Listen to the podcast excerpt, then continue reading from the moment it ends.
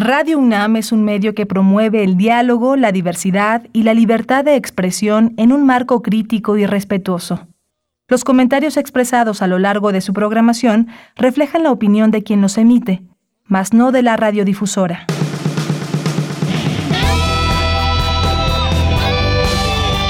Prisma RU. Relatamos al mundo.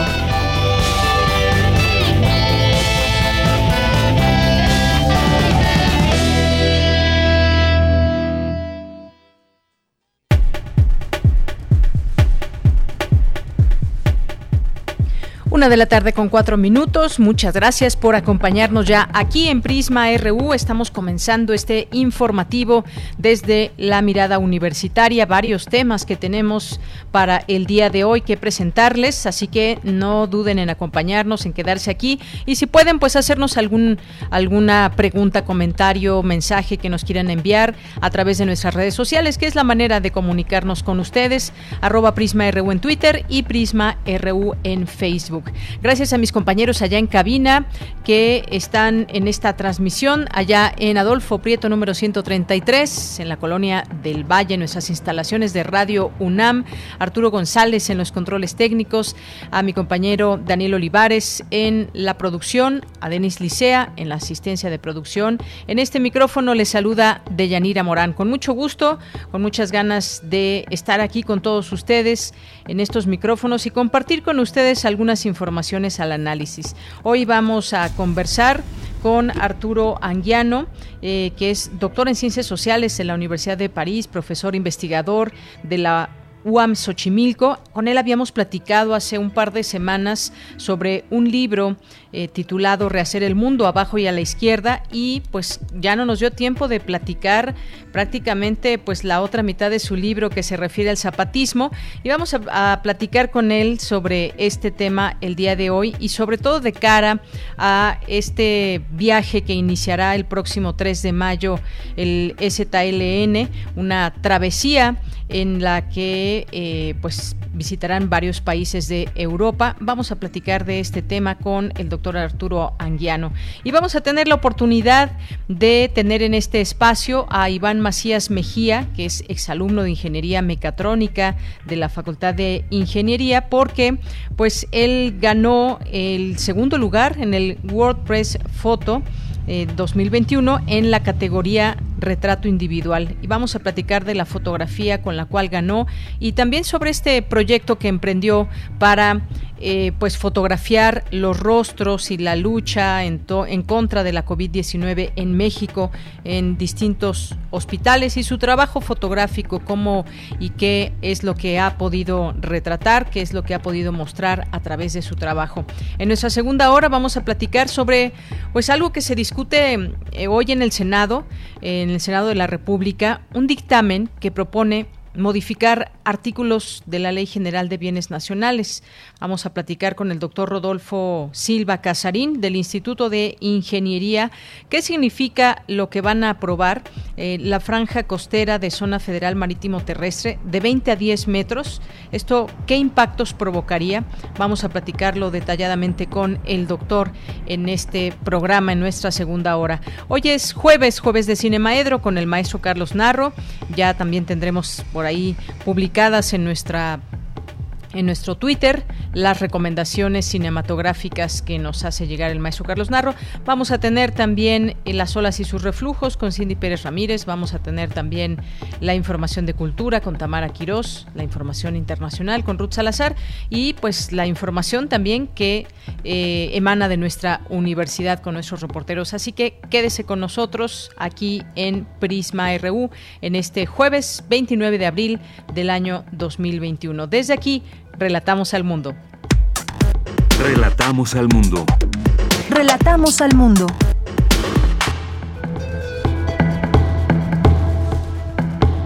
Y en resumen, en este jueves y en los temas universitarios, Universum, Museo de las Ciencias de la UNAM, busca animar a las niñas y niños ante el prolongado confinamiento, conmemorando su día con dos jornadas de actividades virtuales.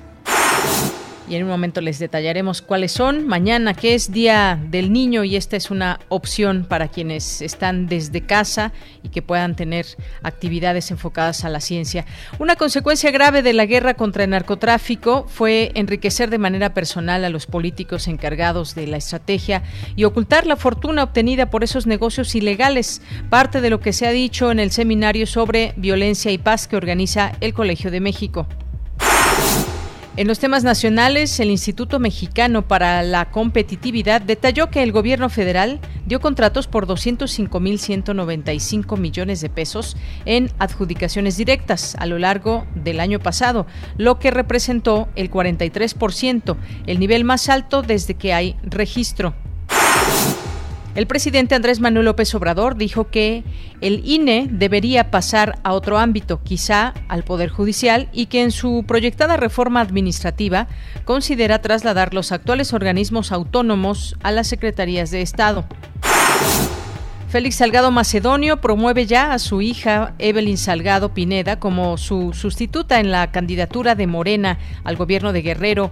Ayer la Comisión de Elecciones de Morena determinó que será una mujer la que encabece la candidatura que no es el único nombre que suena, la hija de Félix Salgado Macedonio. Hay otras posibilidades que, pues, ojalá sean, sea una persona que tenga experiencia política y experiencia para gobernar, más allá de eh, pues la cercanía que pueda tener alguna u otra, en este caso la hija de Félix Salgado Macedonio, pues parecería que se quiere eh, perpetuar esa posibilidad, ya que no fue él, pues a través de su hija, pero quien estaría realmente gobernando, pues no es difícil adivinar quién podría ser.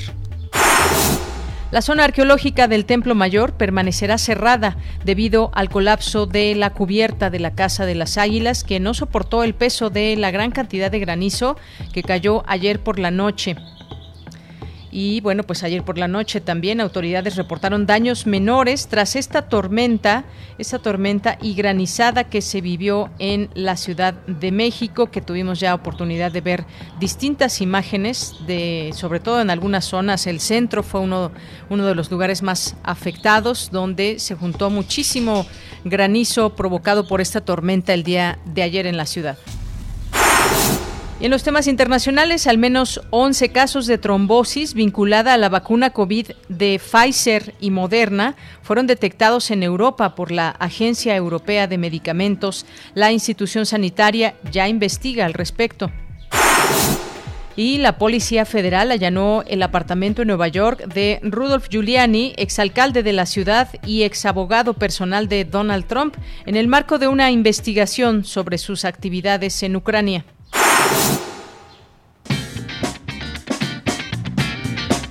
Hoy en la UNAM, ¿qué hacer y a dónde ir? Hoy se conmemora el Día Internacional de la Danza y para celebrar, la Dirección de Danza de la UNAM ha preparado diversas actividades como talleres, foros y charlas. Consulta el programa completo en www.danza.unam.mx. Recuerda que hoy se llevará a cabo la función del montaje Pósima Visual 01, Continuum, que pone en la mesa de debate cómo los seres humanos cambiamos nuestra manera de pensar ante la presencia del otro. Disfruta de este diálogo performativo de la artista escénica Cristina Maldonado, que se presentará hoy a las 18 y 20 horas a través de la plataforma Zoom. Para mayores informes e inscripciones, ingresa a las redes sociales de Danza UNAM. TV UNAM también se une a la celebración del Día Internacional de la Danza. No te puedes perder el estreno de la serie Cuerpos Migrantes, que busca reflejar nuestra diversidad cultural, étnica, ideológica y sexual. Sintoniza hoy la señal de TV UNAM en punto de las 21.30 horas por el canal 20.1 de televisión abierta. Disfruta de la programación cultural universitaria y quédate en casa.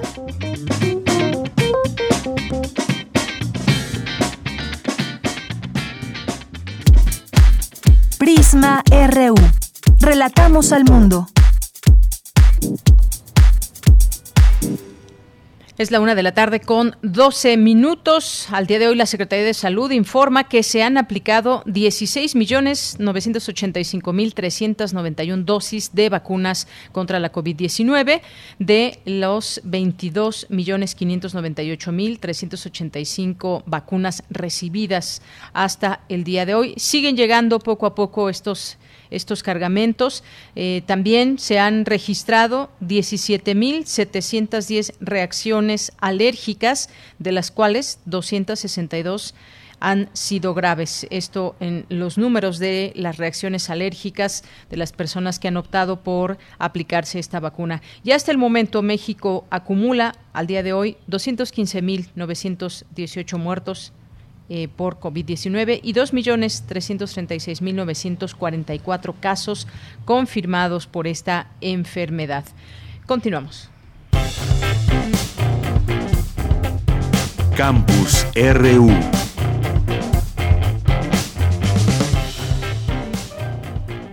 Bien, pues le doy la bienvenida a Dulce García, que está con nosotros vía telefónica. Universo Museo de las Ciencias de la UNAM busca animar a las niñas y niños, darles opción ante el prolongado confinamiento, conmemorando su día mañana 30 de abril con dos jornadas de actividades de actividades virtuales. ¿Qué tal, Dulce? Buenas tardes, adelante.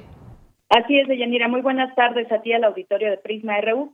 Pues como bien lo comentas, ella mañana 30 de abril es Día de las Niñas y de los Niños aquí en México, una fecha que no puede pasar desapercibida, sobre todo porque ante la actual pandemia es necesario pensar cómo se han sentido los pequeñitos y plantear opciones para que con todo y el prolongado confinamiento sigan desarrollando sus inquietudes y buscando medios para relacionarse con sus pares. Por ello, el Museo de Ciencias de la UNAM, Universum, ha preparado una serie de actividades que ya comenzaron el día de hoy de ella por la mañana y continúan a lo largo de todo este día para que las niñas y los niños disfruten de la ciencia desde su casa a través de interesantes talleres, eh, sorprendentes experimentos que pueden realizar en su cocina con temas relacionados con la física, la astronomía, el arte, la química y bueno, pues también va a haber actividades literarias y hasta magia. Los pequeñitos van a poder crear su cuento basados en la ciencia. Y bueno, pues al inaugurar estas actividades, María Emilia Beller, quien es directora de Universum, dijo que se busca que las niñas y los niños noten que pueden jugar y aprender al mismo tiempo ciencia en cualquier parte. Vamos a escuchar sus palabras jugar se puede hacer en cualquier lado y la ciencia está en todas partes, en la cocina, en lo que te enseñan en la escuela, en tus dudas y preguntas, porque pensar y cuestionarse cosas sobre el mundo también es parte del pensamiento de la ciencia. Eso también es ejercer un pensamiento científico. Entonces consideramos que lo que podíamos hacer era diseñar un programa interesante lleno de juegos, de demostraciones científicas y también de apapachos, eh, que nos cuenten un cuento sobre ciencia y demás para acompañarlos a ustedes estén en donde estén. Deyanira María Emilia Bella también se dirigió a los papás y a los maestros de los niños para exhortarlos a que se acerquen a Universum y se contagien de las diversas experiencias educativas, de tal manera que puedan idear actividades para compartir con sus hijos y con sus alumnos desde su casa. Vamos a escuchar nuevamente sus palabras. Para que sepas que estos alumnos y alumnas que tienes a tu cuidado, bajo tu cuidado, pueden divertirse con ciencia y nosotros podemos proveerte en esta alianza magnífica que hemos diseñado de muchos materiales, conceptos, talleres y demostraciones científicas para que entonces los trabajen juntos y la pasen súper bien. Y bueno, les comento que el lema de esta celebración es Niñas y niños jugando con ciencia.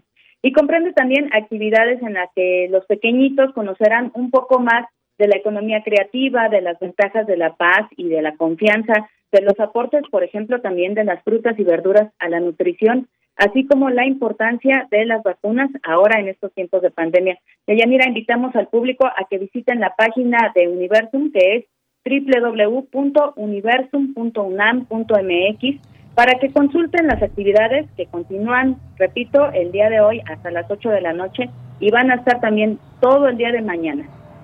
Muy bien. De pues muchísimas gracias, gracias Dulce por esta invitación. Quienes nos escuchen, que tengan niños, niñas, pues que puedan acercarles estas posibilidades. Digo, no hay como estar en presencia y todo lo que hace Universum también para los niños siempre destacable, eh, muy importante porque les acerca a la ciencia, pero pues es ahora lo que tenemos, la posibilidad también de seguir de seguir estas transmisiones, de seguir estas posibilidades aún de manera virtual. Ya regresaremos eventualmente con estas actividades presenciales. Gracias, Dulce. Gracias a ti, Deyanira. Por lo pronto es una buena opción. Les comento rápidamente que hay actividades, por ejemplo, de observación microscópica, ya habíamos comentado lo de la creación literaria y también van a poder trabajar ahí cuestiones de videojuegos a todos los pequeñitos que le gusten. Entonces, todo esto, actividades en línea, realmente el universo lo que propone es que sean más diversas. Los invitamos a que participen. Claro que gracias, sí. Gracias a ti, Dulce. Buenas tardes. Buenas tardes. Nos vamos ahora, nos vamos ahora con mi compañera Virginia Sánchez. Destacados periodistas analizan en seminario, el seminario El negocio de la violencia. ¿Qué tal, Vicky? Buenas tardes, bienvenida. Hola, ¿qué tal, Deya? Muy buenas tardes a ti y al auditorio de Prisma RU. En el marco del seminario sobre violencia y paz que organiza el Colegio de México y modera el politólogo Sergio Aguayo, se llevó a cabo la sesión titulada El negocio de la inseguridad, en la que la periodista Penile Ramírez habló sobre su reciente libro Los millonarios de la guerra, donde aborda como caso tipo la investigación en torno al personaje de Genaro García Luna, ex secretario de Seguridad Pública en el sexenio de Felipe Calderón, para identificar quiénes han ganado con este proceso de militarización de la seguridad pública en México, denominada Guerra contra el Crimen Organizado. Y entre los puntos relevantes de su investigación destacó que uno de los trasfondos era enriquecer de manera personal a los políticos encargados de la estrategia y después ocultar la fortuna obtenida por esos negocios ilegales.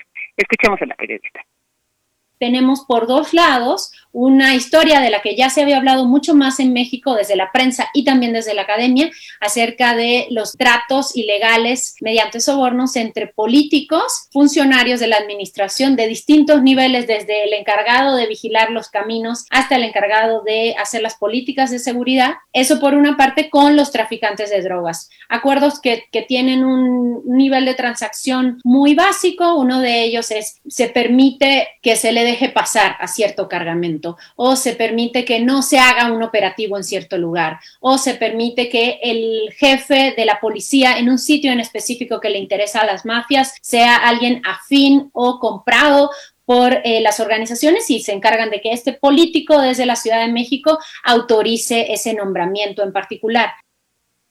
Por su parte, el también periodista Iván Grillo, en referencia a su libro Blood Gone Money, How America Arms, Gangs and Cartels, dinero de armas de sangre como América arma pandillas y cárteles, señaló que todo es ilegal en la cadena que conforma el negocio de las drogas, en contraste con el negocio de las armas que está conectado con la industria legal, siendo Estados Unidos, dijo, el mercado más grande del mundo en consumo de drogas y en venta de armas legales.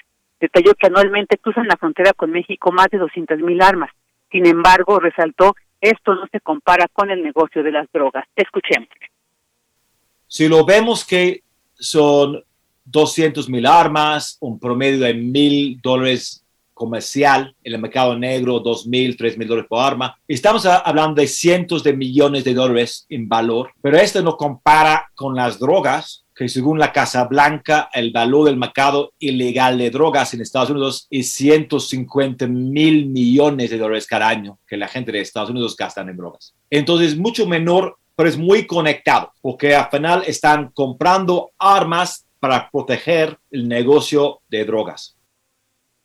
Asimismo, señor, que, que las empresas armamentistas amparadas en la venta legal sepan que estas son usadas para proteger el mercado ilegal de la droga, refleja que no existe una ética en esta industria.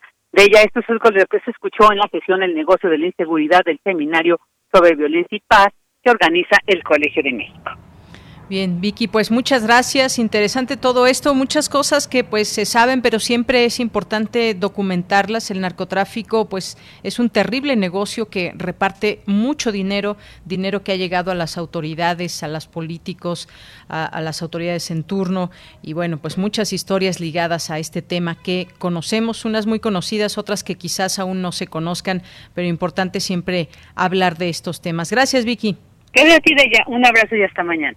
Hasta mañana, muy buenas tardes. Continuamos. Prisma RU. Relatamos al mundo. Porque tu opinión es importante, síguenos en nuestras redes sociales, en Facebook como Prisma RU y en Twitter como arroba PrismaRU. Es la una de la tarde con 23 minutos y bueno, pues hace unas semanas platicamos aquí en este espacio con el doctor Arturo Anguiano sobre su libro Rehacer el Mundo, abajo y a la izquierda y pues empezamos a platicar sobre los temas que contiene el libro y nos quedó pendiente una parte muy importante que tiene que ver con el zapatismo. Y bueno, pues ahora que pues ya hay fecha para que el Ejército Zapatista de Liberación Nacional inicie una travesía que será el próximo 3 de mayo. Saldrán de Isla Mujeres allá en Quintana Roo y pues visitarán algunos sitios de Europa y pues vamos a seguir hablando de este tema y un poco pues también seguir en este eh, pues en seguir conociendo la labor y la resistencia que lleva a cabo el zapatismo en México, tratando de entender distintas eh, situaciones de cómo ha quedado, dónde ubicamos a este grupo eh, aquí en México. Así que le doy la bienvenida, eh, doctor Arturo Anguiano, doctor en Ciencias Sociales en la Universidad de París y profesor investigador de la UAM Xochimilco. Doctor, bienvenido. Muchas gracias, buenas tardes por la invitación. Pues aquí estoy a su disposición. Pues muchas gracias. Decíamos que pues una parte muy importante de su libro pues tiene que ver con eh, pues un análisis sobre el zapatismo, algunos textos, algunos libros también que han surgido sobre el tema. Y bueno, entre algunas cosas, usted habla, por ejemplo, del aporte teórico político del zapatismo y se refiere, por ejemplo, eh, pues que en 2015 que hubo una reunión donde se habló de la hidra de mil cabezas que representa el capitalismo. Y me voy por ese tema porque pues es parte del mensaje que lleva el zapatismo, la palabra, el lenguaje para los zapatistas que forma parte de la resistencia, de la rebeldía y por eso organizaron en San Cristóbal de las Casas Chiapas, la primavera de 2015, un seminario sobre el pensamiento crítico frente a la hidra capitalista. Eh, me gustaría comenzar con esto, doctor, preguntándole, pues sobre todo entre la vigencia, estas em, conversaciones, estos debates que se dan al interior propio de estas comunidades que conforman el zapatismo. Sí, justamente en, ese semillero, como ellos le, le, llaman a los seminarios, a los encuentros de discusión, donde se provocan eh, semilla de conocimiento que se plantan, ¿no? Lo que esa vez plantearon de manera muy clara era justamente una visión del capitalismo en la actualidad que entendían que era una tormenta, una tormenta devastadora y que justamente ese capitalismo tan complejo que identifican con la hidra, ¿no? De mil cabezas, mil cabezas que supuestamente son cortadas y siguen creciendo, siguen apareciendo, ¿no?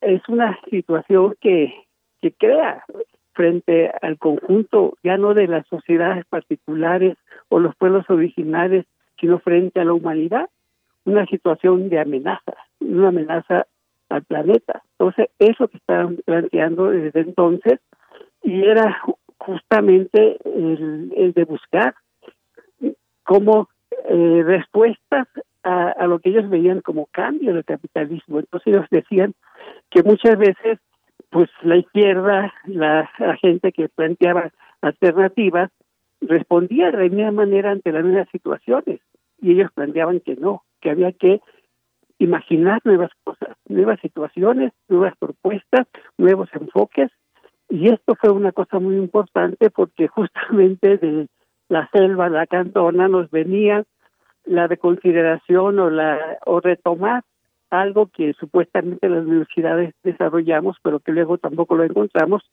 que era el pensamiento crítico. Un pensamiento crítico que se va a considerar un pensamiento rebelde y un pensamiento que siempre va a tener que ser un pensamiento colectivo y por eso ellos llaman y llamaron y siempre han insistido en eso, en, en el intercambio de experiencias, de, de pensamientos, de voces, porque de ahí donde pueden surgir justamente las opciones tanto para interpretar los cambios del mundo como también para imaginar este opciones, ¿no? Y en ese sentido, pues sí, yo veo que hay un aporte, una densidad teórica muy grande y lo vemos eh, y lo veo a través de varios ensayos de, en el libro. Y justamente, este, pues las referencias y las situaciones y la imaginación que tienen los compañeros se ve en esa propuesta del viaje a Europa, ¿no? Hay una declaración por la vida de la cual ellos promueven participan muchísimos colectivos de, de toda Europa, básicamente, y de México, también muchas personalidades críticas, ¿no? Verdaderos teóricos de ese pensamiento crítico de experiencias realmente significativas de, de, búsqueda de nuevas opciones a, la situación que estamos viviendo. Y después de eso ya dan paso al viaje, ¿no? Pues yo el, el viaje lo veo primero que nada como una manera de romper de nuevo el cerco que todos los gobiernos y ahora el gobierno de, de Andrés Manuel López Obrador han tendido y siguen tendiendo sobre las comunidades zapatistas. Un cerco que casualmente, con este gobierno que algunos se identifican como de izquierda, este, se ha endurecido, porque no solamente es mantener a los paramilitares hostigando, y hay muchos hechos recientes sobre esa cuestión, sino también este tender un cerco de mentiras, ¿no? Un cerco de mentiras, por ejemplo, eh, López Obrador hace poco eh, planteó de que los zapatistas lo criticaban ahora, pero que no habían criticado para nada al gobierno de Peña Nieto, al de Fox o de Calderón, y bueno, los zapatistas se cansan de criticar justamente a todos a todos los este los gobiernos no entonces mentiras que bueno que es muy común en el López Obrador en el presidente de que dice dónde estaban cuando nosotros hacíamos esto pues la gente andaba haciendo cosas ya desde entonces luchando criticando dando opciones. Entonces es una primera cosa no hay una ruptura del cerco y lo más significativo que es justamente este lo hace simbólicamente este con el escuadrón 421 que bueno algunos también podemos este referirnos al escuadrón 201 donde eh, pilotos mexicanos durante la segunda guerra mundial este van este a combatir lo que entonces era la peor de las expresiones del capitalismo que eran las potencias del eje nazifascista, eh, que, que evidentemente este, representaron una amenaza que fue que se concretó en, millones de muertos, ¿no? Pues, pues, y, y este y es una cosa también simbólica que se está planteando, ¿no? Y bueno, como siempre, los eh, los zapatistas lo que están planteando es este pues encontrar, o sea, seguir este manteniendo y este estrechando eh, relaciones y de intercambio con otros pueblos y en general con otras experiencias y esto es muy significativo para para ellos entonces el viaje es eso no es un viaje que que no trae de romper el cerco sino que además está este creando bases para poder reanudar o para poder pasar a lo que ellos llamaban la ofensiva, ¿no? Sí, doctor. Efectivamente, pues sí. De, era, de pasar a una ofensiva en la cual los pueblos, este, no solamente los originarios, sino en los pueblos, pudieran este, enfrentar esa amenaza que ahora es peor, que la que había antes, que es un capitalismo que nos lleva al dilema que es la muerte, la destrucción del planeta o la vida. Entonces, por eso se plantea como un viaje en defensa de la vida, ¿no? y que una vez más, doctor, nos vuelve a abrir esa, esa capacidad de reflexión, de mirar hacia lo que está haciendo el zapatismo en México ante pues distintas crisis que vamos viviendo, ya sea en uno o en otro en otro sexenio, la posibilidad de, proponer también, eso es muy importante, y se está centrando justamente en este tema del capitalismo. Y más allá de todo, pues eh, yo le preguntaría, ¿cómo han sido esta, eh, pues este hacer puentes también con otras eh, otros puntos de vista, cómo ha, sido hacer puentes ahora con quienes los van a recibir del otro lado eh, del mundo, con pues eh, sobre todo con distintos puntos de vista, quizás argumentaciones sobre lo que es el capitalismo. Se habla incluso también pues en estos planteamientos que han hecho previo a esta travesía que, que hará harán algunos de los zapatistas, pues se habla, por ejemplo, de la pérdida de la legitimidad de las instituciones, el nulo intento de recuperarla, la corrupción, la degradación del dinero, la política, el poder, bueno, lo que ya conocemos que se ha venido gestando desde hace mucho tiempo y bueno, pues los zapatistas también a través de pues distintas eh, voces que forman parte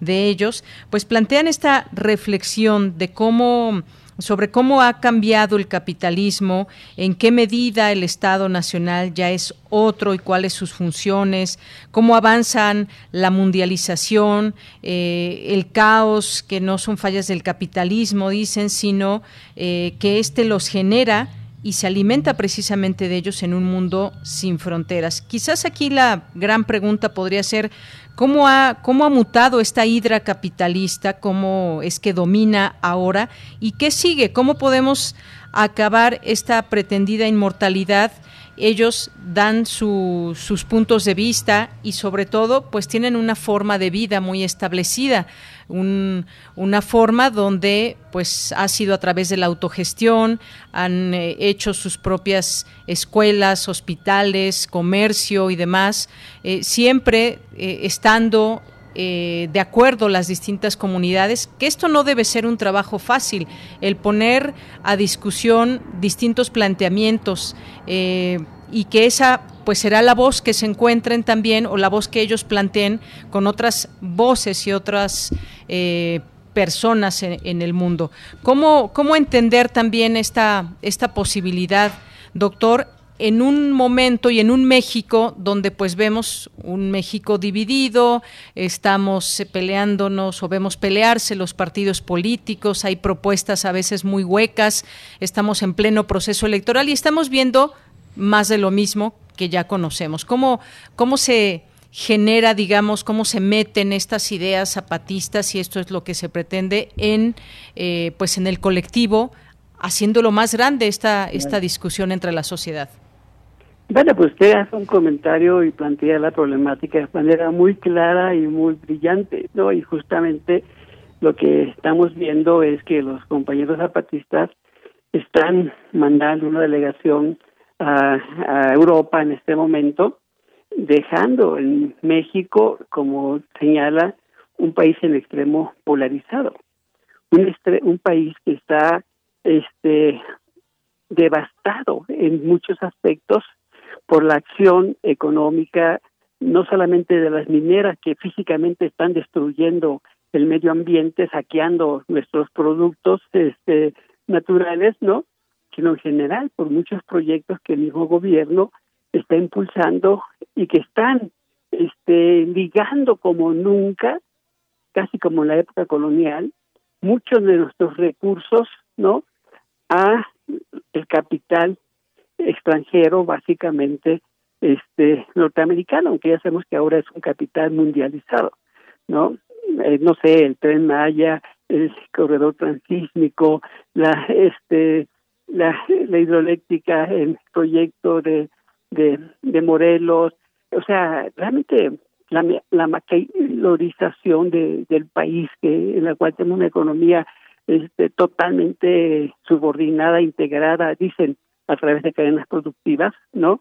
Yo digo que totalmente subordinado a la economía norteamericana. Entonces, un país, además, donde los actores políticos se han degradado y se han descompuesto y se han desprogramado, ¿no? Donde el presidente pues mantiene una nave a la deriva, aunque habla mucho y todo el tiempo está presente, es una nave a la deriva la que tenemos nosotros, ¿no? O sea, hemos visto incluso lo, de las vacunas y los recientes estudios que se han publicado muy serios que muestran que muchas muertes que se han perdido pudieran haberse salvado con una política más, más clara. Entonces los zapatistas ven eso, explican eso y justamente muchas de estas cosas van a llevarlo a discutir, porque también allá en Europa, a los lugares que van, se dan problemas similares, contradicciones similares, aunque aquí se ha polarizado muchísimo, ¿no? Y sí, en efecto, lo que más importante es de que no solamente se trata de, entender los cambios de este capitalismo que va por por todos los elementos y va por todo como nunca, ¿no? Todo lo ha mercantilizado para eh, eh, extremar sus, sus ganancias, sino que también se, se busca la posibilidad de, de encontrar otra manera de reorganizar, de enfrentar una alternativa real. La alternativa no está en los partidos políticos, la gente en México por quién va a votar, ¿no? Ya no es votar por el menos peor, porque todos compiten a ser el peor, ¿no? Entonces, ¿a dónde vamos a llevarlos, no? Durante muchos años, durante varias décadas, exigimos poder votar porque no tenemos un derecho en un país que no era democrático. Cuando ya se vota, pues nos confiscaron realmente el espacio político, hay que hacer un monopolio eh, institucional y hasta constitucional por la figura de los partidos políticos, una clase política que se queda con todo, excluye a toda la sociedad que convierte en televidente o en clientela, ¿no? Y entonces lo que se está planteando es otra forma de hacer la política, de recuperar lo comunal, de recuperar la comunidad, la sociedad, no me refiero solamente a comunidades rurales, sino a la sociedad como tal, movilizada, que puede, no solamente como ciudadanos, sino como personas que se integran en colectivo, buscar opciones de rehacer la capacidad política, o sea, de rehacer la capacidad de decidir sobre la vida en común que, vive la gente. Entonces, la experiencia este, de las comunidades zapatistas, que ya se, se, se puede enlazar a experiencia de muchas comunidades en, nuestro país y en otras experiencias de, de muchas comunidades también en otros en otros este en otros países no es una experiencia en la cual desde ahora se puede buscar reorganizar las relaciones sociales a través de procesos de autonomía de autogestión de autoorganización de, de autogobierno que sin pretender ser islas islas en un mar eh, bravío terrible, tormentuoso del capitalismo, sí ir sentando las bases para cierta forma de, de resistir mejor justamente la situación, las amenazas del capitalismo y desde una vez ir creando condiciones de emancipación, de emancipación de estos oprimidos que sean indígenas, que sean obreros, que sean mujeres, que sean mujeres, eh, este, jóvenes, que sean lo que sea, ¿no? Buscan encontrar este, opciones, opciones de no caer en la degradación que se está imponiendo en forma institucional, sino tratar ni siquiera directamente enfrentarla, sino de construir otra cosa. Entonces, ahora es justo cuando la, el lema de los zapatistas de de crear un mundo donde crepa, quepan muchos mundos, o sea, no todos los mundos, porque no todos los mundos deberían de, de existir, el mundo capitalista nos está devastando, ¿no? Hay que destruirlo, y que en ese sentido, pues, qué mejor de pasar directamente a buscar a estas gentes, además de en un año tan especial, y aprovechando el simbolismo de, de la conquista, del viaje que se hizo de Europa hacia nuestro continente, supuestamente ignorado, ¿no? Y que justamente nos lleva a una serie de metáforas que han estado planteando los zapatistas como la invasión que se va a hacer en Europa, ¿no?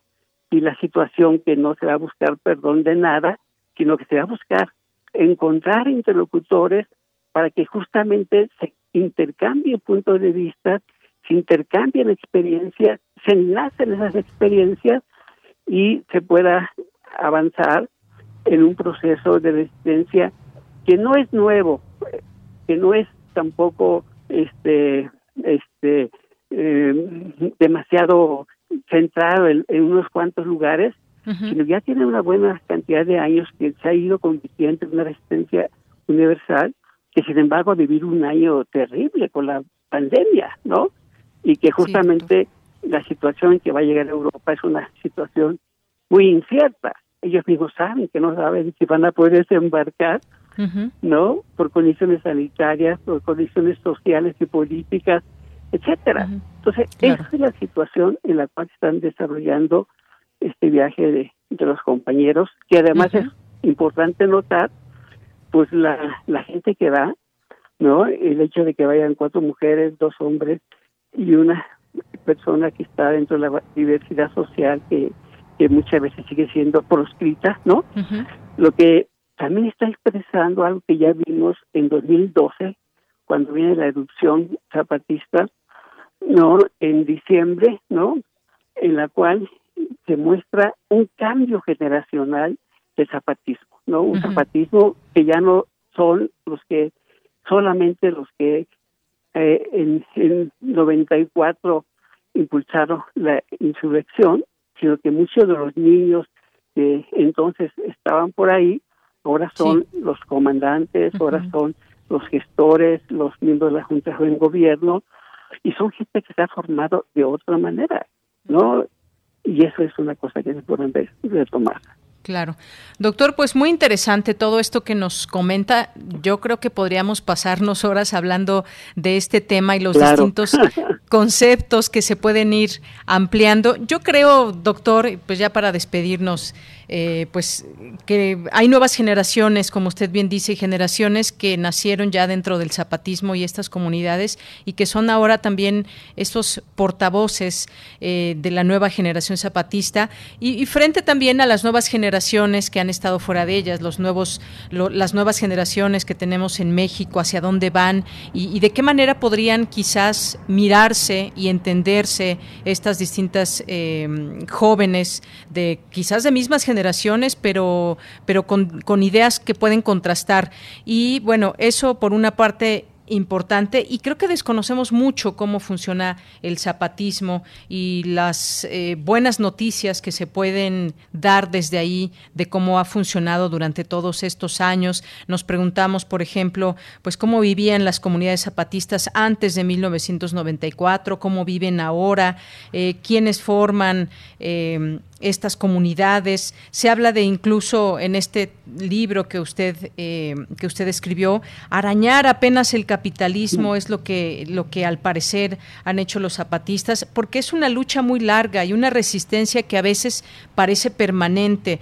Eh, y cómo va esa cosecha también, pues yo creo que lo vamos a dejar para otro momento, doctor, porque qué es lo que ha cosechado el zapatismo, hoy en día como lo vemos, y también quizás, eventualmente, ya que hayan llegado quizás a, otras tierras, quiénes son los, sus interlocutores, cómo se dan estas conversaciones y bueno, qué implicaciones tiene para México que un grupo con estas características pues lleve una voz importante de estas comunidades. Y como lo mencionaba usted también, pues hay distintos interlocutores, organizaciones, también gente que se ha acercado a no solamente a conocer, sino también a ser parte de todo este estas eh, posturas, no solamente en pensamiento del zapatismo, sino también en la acción. Pero lo dejamos para otra ocasión, doctor, porque el tiempo se nos acaba.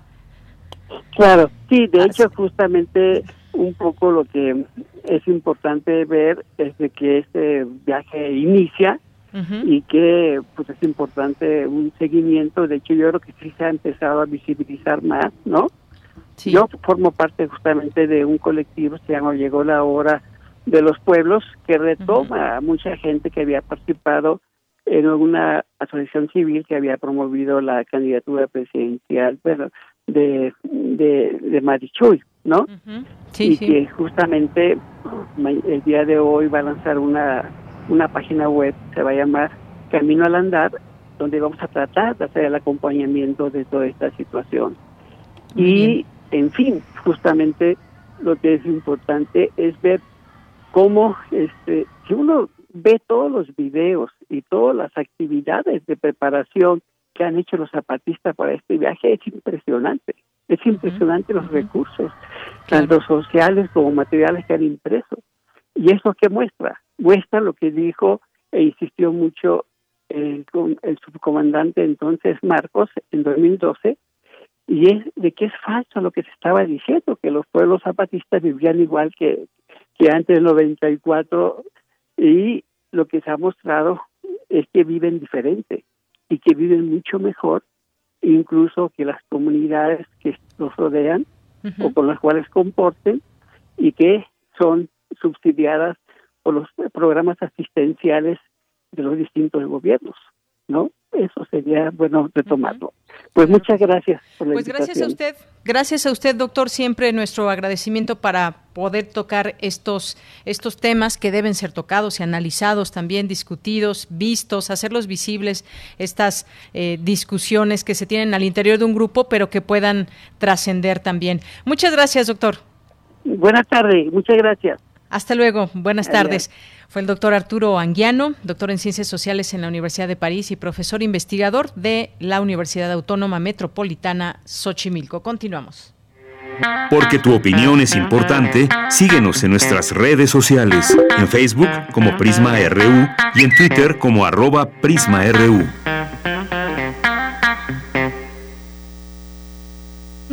Es la una de la tarde con 49 minutos. Le doy la bienvenida a Iván Macías Mejía, exalumno de Ingeniería Mecatrónica de la Facultad de Ingeniería. ¿Cómo estás, Iván? Buenas tardes. Hola, bienvenida. Buenas tardes. Un placer estar contigo. Pues para nosotros también es un placer. Vamos a platicar de este trabajo que te llevó a obtener el segundo lugar en la WordPress Photo, este importante eh, concurso de fotografía. Y bueno, pues eh, en este WordPress Foto 2021 ganas en la categoría de retrato individual.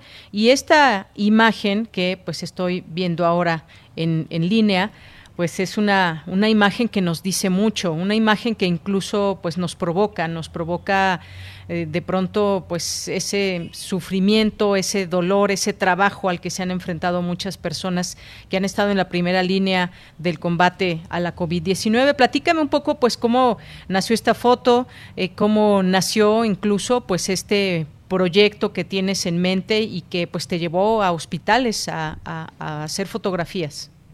Claro, mira, bueno, eh, este proyecto lo empecé a trabajar justo a principios de la, pandemia, en, por ahí de abril del año pasado. La idea surgió porque en ese momento me tocó escuchar una noticia, bueno, leer una noticia de una enfermera que no dejaba subir, subir al transporte público por miedo a que los a que contagiara a los pasajeros.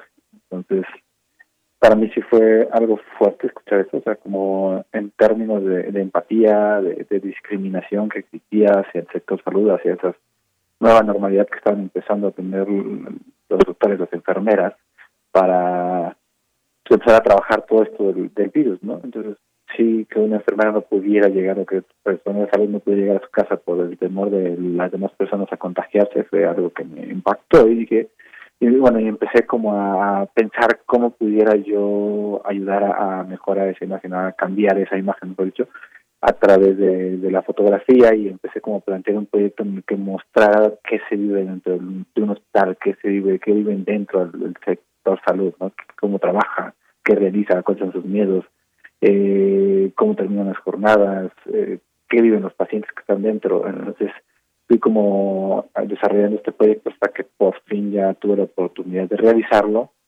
Y pues eh, es, bueno, me tardé casi un mes y medio en poderlo hacer, pero ya por fin que se dio esta fotografía, justo es parte de este proyecto. Y es de los dos días que tuve oportunidad de entrar al hospital, el segundo día al final de la jornada, y es justo lo que muestra, ¿no? Un rostro de la doctora cansada de no solo ese día, sino de semanas de, trabajo arduo que se reflejan en, las marcas que trae y en el cantón de rostro. Efectivamente, esta, esta fotografía que pues valora por una parte y sensibiliza la labor del personal de salud durante la pandemia. Como bien dices, pues en esta fotografía se pueden apreciar las marcas, las marcas eh, pues eh, en color rojo que tiene esta, eh, esta mujer que ha estado trabajando durante mucho tiempo y que no puede quitarse esos, esas protecciones para pues evitar que pueda ser contagiada y que a veces, y, me llegó uh, a la mente, Iván, de pronto nos hemos quejado muchas veces de, del uso del cubrebocas, de que si nos aprieta, de que si nos duele, pero si viéramos, eh, yo invito a que la gente pueda ver esta fotografía, creo que pues nos quedaríamos sin palabras y creo que de lo que nos hemos quejado muchas veces por salir algunas horas, ya sea a la calle, a trabajar o alguna situación que la gente tenga que hacer, pues no se compara con esto con estas marcas que son las marcas de ese de ese trabajo eh, incansable de el personal médico. Así es, justo. De hecho, para mí sí fue un poco, bueno, como que toda la experiencia que tuve al entrar a este hospital, que me tuve que cubrir igual que ellos con todas las protecciones. Sí, yo al momento de entrar a una sala COVID, para mí fue muy físicamente pues complicado, porque no estaba acostumbrado a usar todo el material de protección y, ponerme los goggles, la mascarilla, el protector facial, como todo el equipo necesario, las gorras, yo de entrada, a los cinco minutos me moría la cabeza, no podía respirar, me moría de calor, y dije, ay, esto lo tienen que vivir todo el tiempo, yo no, yo con un cubrebocas sufría mucho. Pero Efectivamente. Así es. eso, ¿no? Y esta, esta fotografía se llama Primera Línea eh, contra COVID-19, así la, la titulaste, y que pues nos da, eh, nos das este rostro que eh, fotografiaste, pero como bien dices, estuviste dos días en un hospital donde me imagino que pues esto solamente fue una parte de todo lo que pudiste ver entre pues quienes laboran para salvar vidas, entre los pacientes, no sé si tuviste oportunidad de entrar a estas distintas áreas y además, bueno, pues donde las personas que permanecen enfermas pues están incomunicadas con sus familiares, la gran mayoría, a veces pues se han llegado, sabemos, se hacen algunas videollamadas, algunas llamadas, pero pues no se no se puede tener una comunicación constante como normalmente se hace con, con otro tipo de enfermedades y de enfermos que están en un hospital. Sí, de hecho yo creo que es una de las partes más complicadas, justo. Bueno, más en aquel tiempo que ni siquiera existían videollamadas. Esta foto es de mayo del año pasado, entonces íbamos a las urgencias y no, existía esa posibilidad todavía. Y bueno, platiqué con algunos pacientes que estaban ahí internados y justo lo que más les, les pesaba, lo que más eh, querían como cambiar o lo que más les molestaba, por era, era el no poder estar con sus familiares, ¿no? Muchos me decían que lo que querían era salir de ahí para poderlos abrazar, eh, a sus hijos, a sus hermanos, a, sus seres queridos, y saber que podían terminar ahí sin, sin tener su compañía, que, que era muy difícil para ellos. Entonces, sí es, sí es complicado justamente esa parte humana. Claro, y fíjate que pues este trabajo de la fotografía en general nos ha, nos ha llevado justamente a estos sitios donde nadie más puede entrar a, menos que las personas que están enfermas o los médicos y quienes, bueno, quienes trabajan en un hospital, quienes están limpiando, quienes están en todas las labores para que un hospital COVID funcione de la mejor manera. Estas, eh, pues, estas imágenes son las que nos han dado la posibilidad de conocer qué sucede adentro y ese trabajo al que también han accedido fotógrafos como, como tú y que es muy importante también esta labor porque nos muestra, no es lo mismo cuando se nos platica y lo que podemos imaginar que es terrible a cuando lo estamos viendo, cómo se pone un médico su indumentaria para estar todo el día, las 8, 10 horas o más que se encuentra en un hospital y esta posibilidad la tuviste tú. ¿Cuál es, eh, al final de cuentas, esta experiencia que te llevas, Iván? Pues, bueno, mm, fueron varias, yo creo, pero bueno, principalmente para mí fue, pues sí, generar todavía más conciencia de lo que se vive entre los ya, ya haberlo vivido de cerca eh, físicamente, tener esa experiencia me, me abrió un poco más la, la visión en el sentido de la empatía hacia el trabajo que estaba haciendo, porque sí es mucho más complicado de lo que pensaba, sí se necesitaba más temple, o sea, incluso entre los propios doctores se van apoyando como física, emocionalmente para no decaer, las presiones que se tenían en ese momento o que sí, tenían, eran complicadas.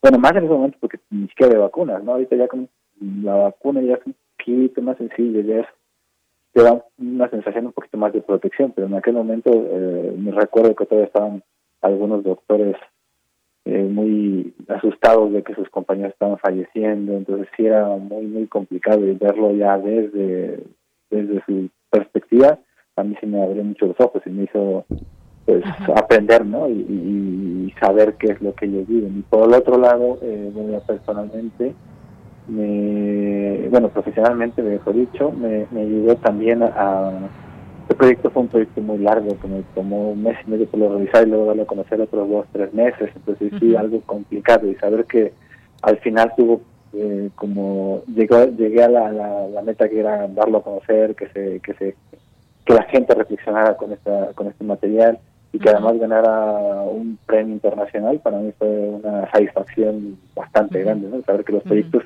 que realizas y que les, metes todas las ganas del mundo para hacerlos, pues pueden tener y pueden llegar a los resultados que tú quieres. Así es que tienen un sentido y sobre todo esto que mencionabas, la empatía que también se nos muestra a través de estas eh, imágenes o lo que podemos llegar a sentir, lo que nos hacen sentir las imágenes, me parece que es muy importante. Pues muchas gracias por haber estado aquí con nosotros, platicarnos parte de tu experiencia y pues felicidades por este segundo lugar en el WordPress Foto 2021 en esta categoría retrato individual. Muchas gracias, Iván. No, gracias a ti, un, un placer estar contigo. Igualmente para nosotros que hayas estado aquí, Iván. Muchas gracias. Hasta luego, un abrazo. Iván Macías Mejía, exalumno de Ingeniería Mecatrónica de la Facultad de Ingeniería, y esto que nos platicó, todo lo que pasó, lo que vivió, tuvo oportunidad de ver y retratar, y que pues una de estas imágenes lo llevaron a ganar el segundo lugar en World Press Photo. Son las 2 de la tarde en punto, nos vamos a un corte y regresamos a la segunda hora de Prisma RU. Tu opinión es muy importante. Escríbenos al correo electrónico prisma.radiounam@gmail.com.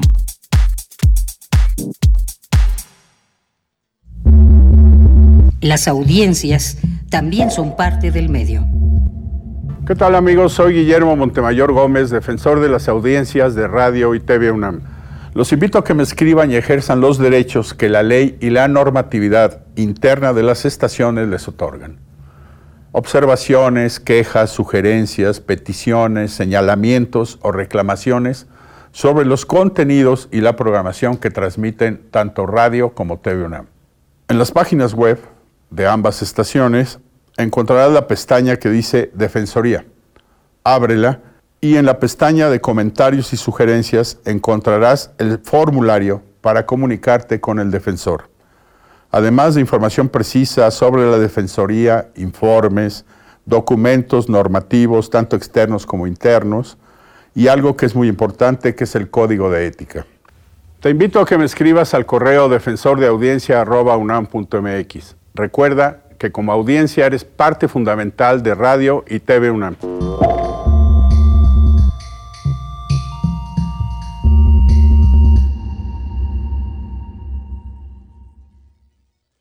Habla Mauricio Tabe. La Miguel Hidalgo está cerrada. El gobierno ha sido un desastre para manejar la pandemia. La falta de apoyos ha provocado que quiebren cientos de negocios y que muchos se hayan quedado sin trabajo. Ya estuvo. Esto no puede seguir así. Urge poner en marcha la economía, la economía de tu familia, que la Miguel Hidalgo la volvamos a abrir. Es momento de un gobierno que eche la mano y que no mete el pie. Es momento de que se hagan las cosas y se hagan bien. Mauricio Tabe Echartea, candidato común del PAN, PRI y PRD a la alcaldía de Miguel Hidalgo en la Ciudad de México. Vota PAN. Con Morena, las grandes decisiones del país las toma la gente. El pueblo guía nuestro proyecto de transformación. Hoy su voz suena más fuerte que nunca. El pueblo participa en la construcción del destino de México. Este movimiento es suyo. El pueblo elige a sus representantes y el destino de los proyectos y recursos de la nación que son suyos también.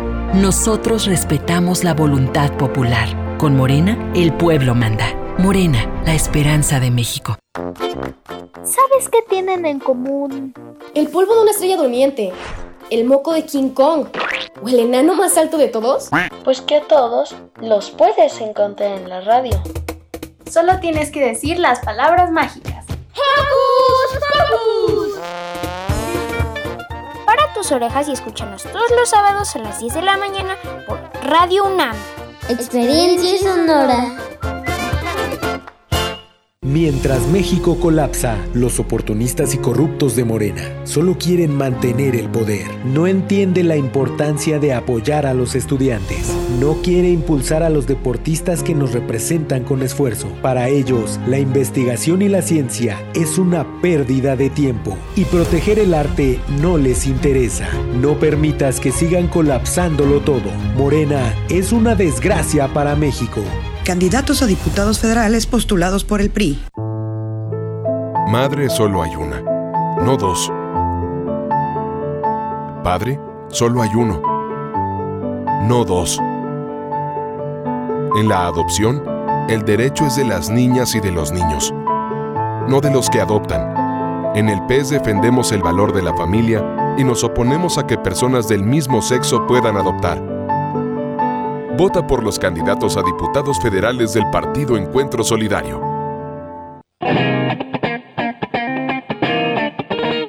Este es el sitio donde se intersecta toda la música. Toda. Intersecciones.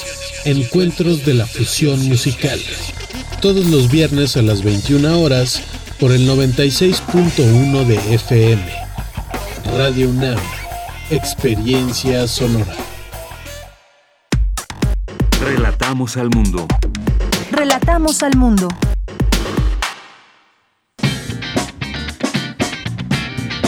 Mañana en la UNAM, ¿qué hacer y a dónde ir? Como parte del Día Internacional de la Danza, el taller coreográfico de la UNAM te invita a disfrutar del especial Al aire, solos y duetos en CEU, un recorrido por diversos lugares de Ciudad Universitaria con algunos estrenos surgidos durante la cuarentena. Disfruta de este material audiovisual que se encuentra disponible en el canal de YouTube del taller coreográfico de la UNAM. Si durante esta contingencia sanitaria has experimentado estrés, ansiedad, enojo, tristeza o miedo, no estás solo. Las Facultades de Medicina y Psicología de la UNAM, en colaboración con la Secretaría de Salud, han habilitado el sitio web www.misalud.unam.mx, donde podrás realizar un cuestionario para evaluar riesgos a tu salud mental. Además, tendrás a la mano infografías, videos de habilidades y cursos a distancia de autocuidado. Recuerda, si en este confinamiento necesitas ayuda psicológica, ingresa al sitio www.misalud.unam.mx. No te puedes perder el programa especial El Impacto Social del Jazz, que forma parte de las actividades del Día Internacional del Jazz. Esta coproducción entre la Escuela Superior de Música, el IMER y Radio UNAM contará con un conversatorio acompañado de piezas musicales. La cita es mañana viernes 30 de abril de las 16 a las 18 horas por nuestras frecuencias 96.1 de FM y 860 de AM. Para Prisma RU, Daniel Olivares Aranda. Bien, estamos de regreso, son las 2 de la tarde con 6 minutos. Muchas gracias por su preferencia, por permanecer con nosotros. Recuerde que lo acompañamos de lunes a viernes de 1 a 3 de la tarde aquí en el 96.1 de FM y en el 860 de AM, así como en www.radio.unam.mx. Muchas gracias por estar aquí. Y pues como, como ya decíamos, hoy se celebra el Día Internacional de la Danza, este arte, arte que es una expresión corporal y que también permite sobrellevar y superar el acontecer, dice esta nota y este esta nota de la jornada, bajo el lema La cercanía de la danza, diversas agrupaciones dancísticas celebrarán de manera virtual el arte de Terpiscor. Eh, con materiales disponibles, disponibles durante todo el día. Artistas festejarán cuerpo a cuerpo desde los espacios más íntimos de la cotidianidad el Día Internacional de la Danza Virtual Danzanet 2021, pues no nos ha no nos han abandonado todas estas actividades aún en esta pandemia. Esta es una celebración organizada por el director de escena, eh, profesor y director de Danzanet Jaime Soriano, quien asegura que la danza se ha transformado al paso del tiempo y en congruencia con su realidad actual. Eh, pueden conocer más de esta celebración dancística en la plataforma www www.danzanet.tv. Y bueno, pues muchas gracias a las personas que nos escriben, que están presentes y están aquí con nosotros en las redes sociales compartiendo algún mensaje. Gracias a Marc, a Andrea Smar, a Lick Mig, que nos dice eh, que cuando anuncian, eh, ¿por qué cuando anuncian nuestras opiniones solo dicen el mail y no el Twitter? Bueno, pues aquí estamos siempre también a través de estos micrófonos recordando nuestra red social de Twitter, de Facebook. Así que, pues muchas gracias, Lick Mig, que nos escribe aquí. Dice que bueno que ya encontré la foto y pues eh, dice que bueno, gracias, gracias Mi, que nos escribe aquí con esta, con esta duda. Leticia Carrera López, muchas gracias. José Luis Sánchez también nos dice que el doctor Anguiano lo quisiera ver en la posición de AMLO y que hablaran y compararan de él con los gobiernos conservadores y saqueadores entreguistas. Habla de temas como el proyecto económico y de salud, sin ser especialista. El zapatismo es elitista. Gracias, José Luis. Bueno, pues yo creo que es muy interesante conocer lo que propone el zapatismo y es pues una propuesta zapatista, una propuesta que emergió desde hace muchos años y que da cuenta de ello a través de las acciones que llevan a cabo y que podemos estar o no de acuerdo que México es muy grande y muy diverso en opinión y en puntos de vista y en cómo pues somos parte también de un de un país que es a su vez parte del mundo y lo que se ha llamado la globalización, el capitalismo desmedido. Cada quien me parece que pues hace sus propias reflexiones al respecto y de pronto pues encontramos distintos esfuerzos para tratar de revertir eh, acciones que le hacen daño a la sociedad de alguna manera. O también podríamos preguntarnos, ¿somos, ¿son las reglas que hemos aceptado como sociedad? o que nos han impuesto. De ahí surgen muchas preguntas. algo que me parece muy destacable de todo esto, pues es que se pueda escuchar, escucharnos a todos en una eh, en un tema político, en un tema electoral y demás, las opiniones son muchas y variadas. Yo creo que pues hay distintas opciones y podemos coincidir o no con las que tenemos actualmente en nuestro país. Muchas gracias por tu comentario, José Luis. Rosario Durán también nos dice, eh, faltan las fotos de los que fueron agredidos eh, al principio de la pandemia también, muchas personas que pues desafortunadamente y por ignorancia pues llevaron a cabo situaciones muy crueles contra el personal de salud. Muchas gracias. Gracias a Silvia Vargas, a Mercedes de la Vega, eh, a Misael Nanote, Neoténico que nos dice, buenas tardes, ¿podríamos, podrías mandar una felicitación a Toño que escucha el programa, hoy es su cumpleaños y mañana celebra el Día del Niño, muchas gracias y saludos. Claro que sí, Toño, muchísimos saludos, te mandamos un abrazo desde aquí, desde quienes hacemos este programa en la radio, este programa de Prisma RU, un abrazote para ti, que disfrutes tu cumpleaños y que se prolongue mañana también, Día del Niño. Muchas gracias. Eh, por estos saludos que pide Misael y que ya te los hicimos llegar. Toño, felicidades. Guerrero, muchas gracias. Mario Navarrete, Jean-François Charrier, Juan M, César Soto, Flechador del Sol. Dice, el verdadero problema puede ser el crecimiento desmedido de la humanidad que demanda consumo de bienes y servicios. Gracias. Bueno, pues también otra, otro, otro tema a debatir, a discutir. También nos dice, será más bien es la sobrepoblación del mundo y el crecimiento de las poblaciones el verdadero problema y no tanto el capitalismo, el socialismo, el imperialismo o el comunismo. Ahí deja esta pregunta. Gracias también a Henry Paredes por aquí. Gracias a Eddie, Eddie Galeano. Muchas gracias a CAE, a Verónica Ortiz a Mario Navarrete aquí con un video que nos dice y súper pendientes en este en estos días que no había tenido, dice, señal en el bosque. Rebeca Vega también, Gerardo Molina, nuestros amigos del PUEA UNAM. Eh, Miguel Ángel Godínez también, muchísimas gracias y a todos ustedes que nos van escribiendo aquí a través de redes sociales, arroba Prisma en Twitter y Prisma RU en Facebook. Pues ya nos vamos a la información en esta segunda hora del programa y nos vamos con Cristina Godínez. Estudian estrategias efectivas para combatir la obesidad infantil. Adelante, Cristina.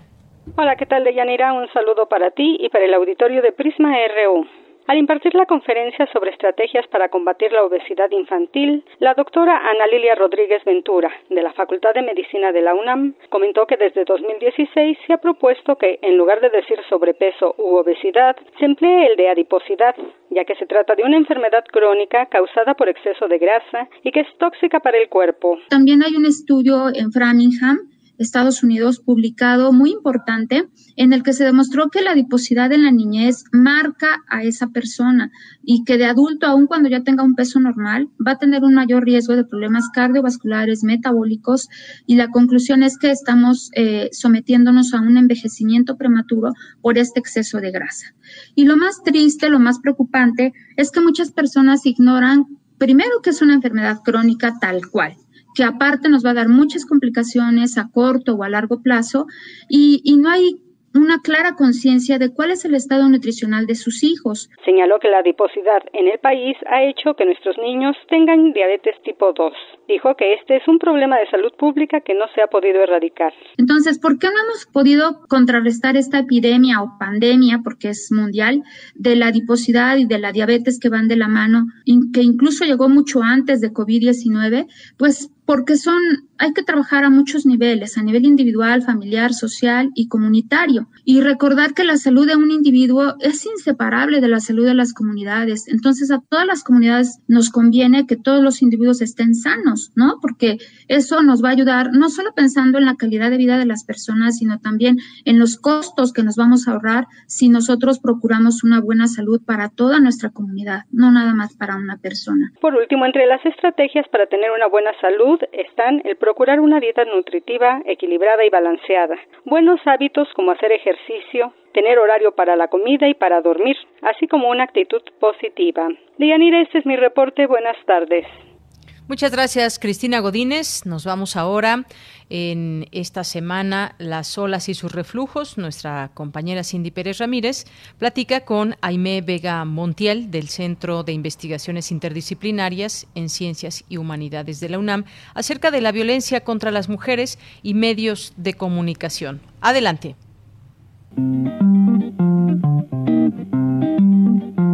Las olas, y sus reflujos. Y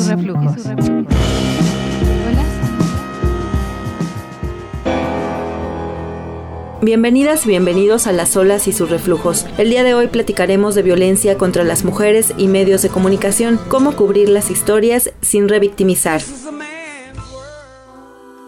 Los medios de comunicación juegan un papel muy importante en la sociedad. No solo reflejan lo que sucede, sino que influyen en la realidad de los individuos. Las víctimas son parte esencial del discurso mediático de la actualidad, pero pueden ser dañadas a partir de él. Cuando se revictimiza a una persona, se transgrede su privacidad, se le deshumaniza, estigmatiza y exhibe. A raíz del caso de la mujer que sufrió violencia durante una clase virtual, nos preguntamos cuál es la responsabilidad de los medios de comunicación en la difusión de este este tipo de contenidos y que abona a la discusión actual. Para ello escuchemos a Aime Vega Montiel, doctora en periodismo y comunicación por la Universidad Autónoma de Barcelona. Es académica del programa de investigación feminista del Centro de Investigaciones Interdisciplinarias en Ciencias y Humanidades de la UNAM cómo se pueden abordar en medios de comunicación los casos de violencia contra las mujeres sin revictimizarlas. Es un tema crítico, el tratamiento irresponsable por parte de los medios informativos. Ya desde hace muchos años hemos venido construyendo desde la academia, desde las organizaciones de la sociedad civil, desde redes de mujeres periodistas, mecanismos como pueden ser manuales para la producción de información relacionada con casos de violencia contra las mujeres, el riesgo que representa para las víctimas en su proceso de acceso a la justicia la publicación de informaciones que vulneran sus denuncias y que eventualmente han servido como recursos para absolver a los agresores. Estamos frente a este caso muy reciente de la publicación por parte de muchísimos medios de comunicación de audio de la profesora de bachillerato y bueno, eh, no es un asunto menor. Aquí hay un elemento eh, que nos ayuda a entender por qué razón los medios de comunicación, me refiero a las industrias, no participan en, la producción de una información eh, responsable y respetuosa de los derechos humanos de las víctimas. Y es que para los medios resulta muy redituable la difusión de este tipo de contenidos. Podríamos hacer un ejercicio en este momento y revisar el tráfico que han registrado las páginas de los medios de comunicación que publican este tipo de informaciones. Por ejemplo, el audio de la profesora. Registran un tráfico eh, que supera al millón de lectores. ¿Y esto en qué se traduce? En mayores ventas por concepto de publicidad. Eh, lo hemos dicho reiteradamente, los medios lucran con la violencia contra las mujeres y eso ayuda, insisto, a explicar en buena medida su resistencia a eliminar la reproducción de estereotipos sexistas que están en la base de estas construcciones informativas. Aime, como sociedad tendríamos que dejar de consumir estos productos informativos o cuál crees que sería nuestro papel? Así es. Yo quiero hacer aquí una, una aclaración y una separación. Lo que hicieron las estudiantes que circularon este o que difundieron este audio fue muy importante porque ayudó a poner luz sobre el caso y resguardar la seguridad de la víctima. Lo que es reprobable es el uso discrecional por parte de los medios de comunicación que, insisto, difunden ampliamente este, este tipo de materiales, no con el objetivo de que la sociedad tome conciencia sobre eh, las causas y consecuencias de la violencia contra las mujeres, sino con un fin comercial. Como sociedad, lo que toca hacer es dejar de consumir esos contenidos y denunciarlos. Insisto, la actuación de las estudiantes fue fundamental, fue muy importante.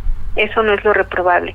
Lo reprobable es el dar difusión a estos contenidos con un fin distinto al de asegurar la, la vida de las víctimas es más redituable eh, lucrar con la violencia que sufrimos las mujeres? Eso parece estar en la base de ello, porque de otra manera no nos explicamos por qué la insistencia de los medios de comunicación de reiterar este tipo de coberturas. Los recursos están puestos, o sea, no tendrían que partir de cero, porque hay medios que te preguntan, bueno, ¿y eso cuánto me va a costar? El punto acá es, no es un dilema económico, es un dilema ético. De ellos, pues lo que se requiere es voluntad Aime, ¿te gustaría agregar algo más a nuestro auditorio? Oh, sí, bueno, más bien reiterar, esta pregunta que tú hacías es muy importante, ¿no? ¿Qué podemos hacer como sociedad?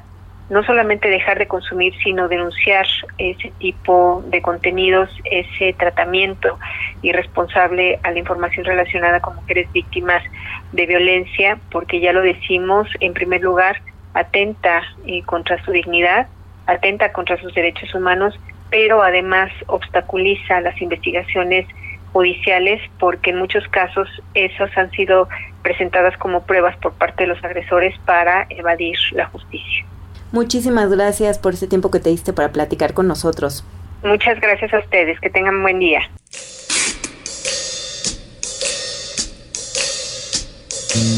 ¿Cómo vamos? ¿Cómo vamos?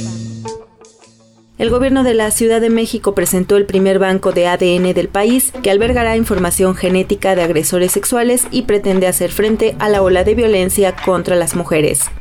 Esto es todo por hoy. Los dejamos nuevamente con nuestra compañera Deyanira Morán. Comentarios al Twitter arroba PrismaRU y a mi Twitter personal arroba CindyUnam.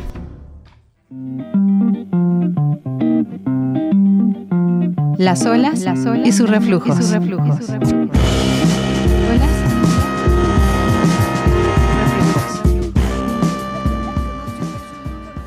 Bien, pues gracias, gracias Cindy. Todos los jueves aquí nos presenta algún tema ligado al, eh, a los temas de género y en esta ocasión pues ya escuchamos esta conversación con Aime Vega Montiel del Centro de Investigaciones Interdisciplinarias en Ciencias y Humanidades sobre pues lo que está pasando con las mujeres, el confinamiento y las agresiones que hay en este sentido. Vámonos ahora a las breves internacionales con Ruth Salazar. Internacional RU. Los eurodiputados aprobaron el plan de un certificado sanitario que permita viajar dentro de la Unión Europea. Este dispositivo debería permitir a ciudadanos certificados que han sido vacunados contra COVID-19 y que han pasado por una PCR rápida o una prueba de antígeno con resultado negativo.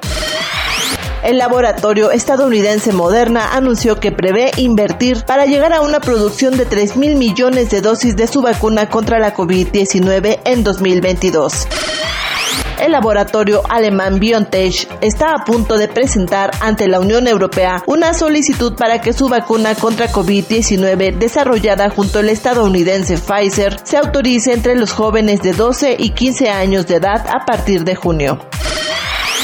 El Instituto Butantan de San Paulo, Brasil, uno de los centros de investigación médica más prestigiosos, inició la producción de Butanvac, la primera vacuna contra la COVID-19 desarrollada en el país latinoamericano, que aún debe superar las fases experimentales en humanos.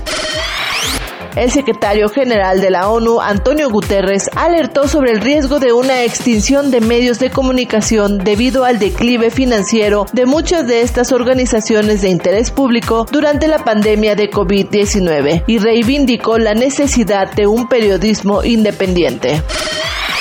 En el discurso por los primeros 100 días de su gobierno, el presidente estadounidense Joe Biden defendió su plan de recuperación para las familias al poner en marcha su paquete de ayuda tras la crisis del coronavirus de 1.9 billones de dólares. Hemos mantenido nuestro compromiso, demócratas y republicanos, de enviar cheques de rescate de 1.400 dólares al 85% de los hogares estadounidenses. Y ya hemos enviado más de 160 millones de cheques está marcando la diferencia. El plan American Families proporcionará por fin hasta 12 semanas de permiso remunerado y de baja médica familiar. Nadie debería tener que elegir entre un trabajo y un salario o cuidar de sus seres queridos, su pareja o su hijo. La Corte Constitucional de Ecuador resolvió despenalizar el aborto en todos los casos de violación al modificar la ley penal, que solo autorizaba si la agresión era contra una mujer con discapacidad mental.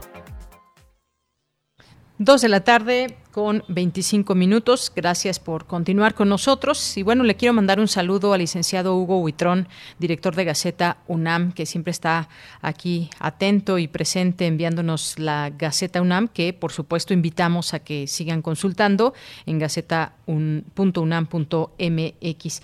Bueno, pues vamos a pasar a nuestro siguiente tema, que tiene que ver con, eh, pues, esta alerta que hace la colega Adriana Varillas desde eh, Cancún, Quintana Roo, a través de su corresponsalía en el diario El Universal y dice, va Morena por disminución de 10 metros a zona federal marítimo terrestre. ¿De qué se trata esto? Bueno, pues hay un dictamen aprobado en Comisiones Unidas, eh, fruto de la iniciativa promovida por el senador quintanarroense José Luis Pech. Será sometido a votación en el Senado el día de hoy y especialistas alertan sobre impactos ambientales, económicos y legales. ¿De qué se trata específicamente? Bueno, pues ya está en la línea telefónica le agradecemos mucho. Nos toma esta llamada al doctor Rodolfo Silva Casarín del Instituto de Ingeniería de eh, la UNAM. ¿Qué tal, doctor? Bienvenido. Buenas tardes. Hola, ¿qué tal? Muy buenas tardes y buenas tardes a todo el auditorio. Gracias por la invitación. Gracias a usted, doctor, por aceptar. Pues explíquenos de qué trata este dictamen, qué es lo que propone específicamente con eh, respecto a la Ley General de Bienes Nacionales. Eh, se habla de estos efectos de disminuir la franja costera de zona federal marítimo terrestre de 20 a 10 metros. Explíquenos qué está en juego, de qué se trata. Doctor. A, ver, mire, lo primero que quiero decir es que cuando uno lee los argumentos que dan pie al cambio, La verdad es que uno se solidariza un, poco en el sentido de tratar de hacer eh, las playas transitables para cualquier mexicano que, así lo desee. ¿Públicas, digamos?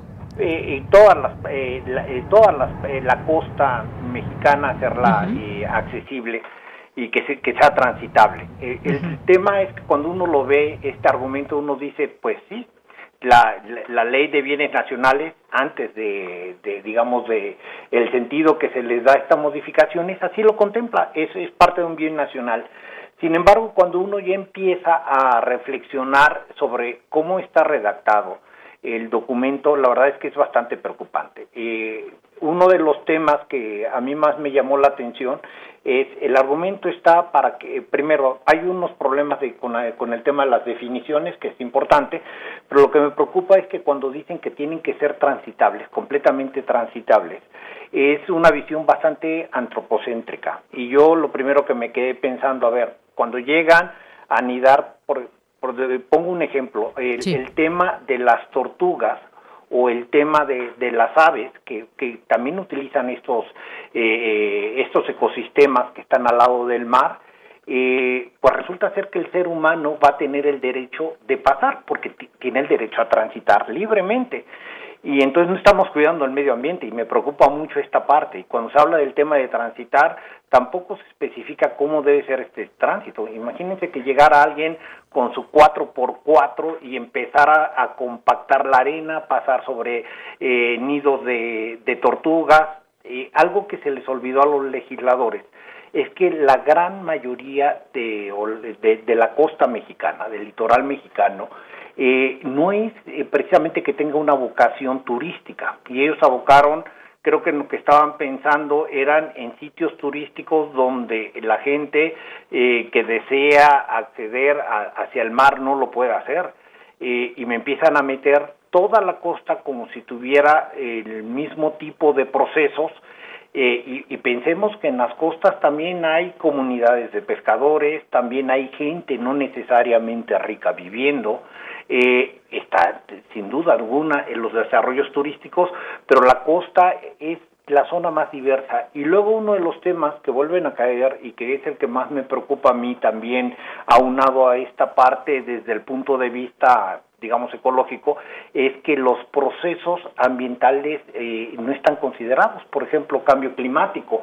Se ha hablado mucho del tema del, del, aumento del nivel del mar, que ahí lo tenemos presente, el tema de la subsidencia, eh, el tema de, de, las pérdidas paulatinas. Esto no le va a dar certeza a ni un solo eh, mexicano o inversionista en ese sentido. Entonces yo creo que para eso estamos, digamos, la gente que nos dedicamos a estudiar.